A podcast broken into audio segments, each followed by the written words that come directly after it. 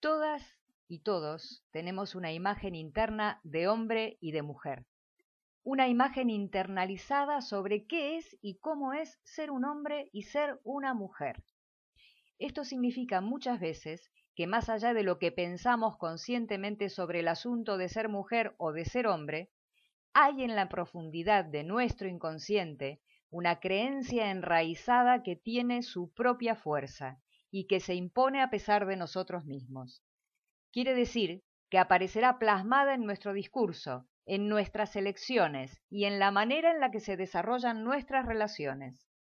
Se materializará en cómo nos hablamos a nosotros o a nosotras mismas, y también en la posición en la que nos colocamos frente al otro, el lugar que nos damos y el lugar que le asignamos. La fuerza que contienen nuestras creencias inconscientes hacen que el combate sea difícil y el fracaso insistente. De ahí que sea siempre trascendente tomarse el trabajo de hacer consciente lo inconsciente, tangible a través de los resultados que obtenemos, sin permitirnos mirar para otro lado, sin caer en la distracción ni perdernos en el victimismo. ¿Cómo se construyen estas creencias? Pues lo hacen en base a las experiencias personales que atravesamos dentro de la familia en la que nacemos, y se alimentan tanto de las huellas de la historia familiar como de la historia de la cultura en la que vivimos, o sea, el entorno social y sus propias creencias y huellas históricas. La memoria personal constituye un complejo entramado junto con la memoria colectiva. Y corremos el riesgo de anclarnos en el pasado, incapacitándonos para construir un presente diferente y liberador para ambos sexos.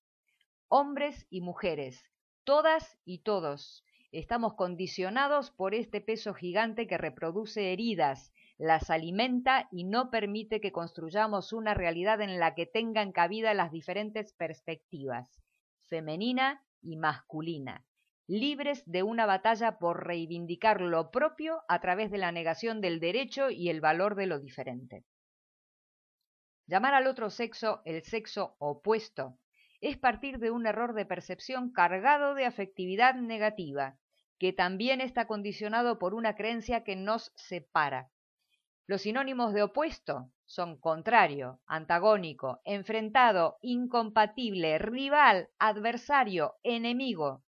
Y lo opuesto a opuesto es igualdad, acuerdo, equidad, justicia, hermanamiento. ¿Qué sucederá cuando esta lucha insana se acabe?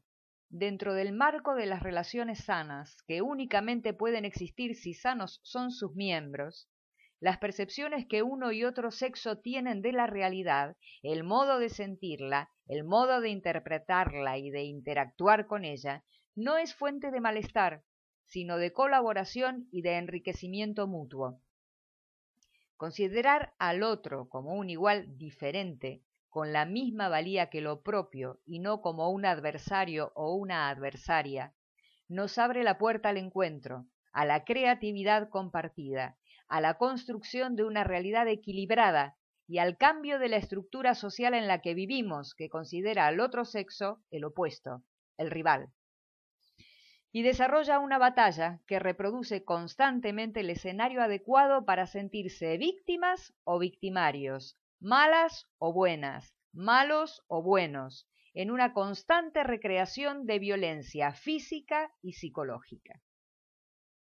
Lo defendible siempre es y será el derecho a la vida, a la dignidad, a la diferenciación y al respeto.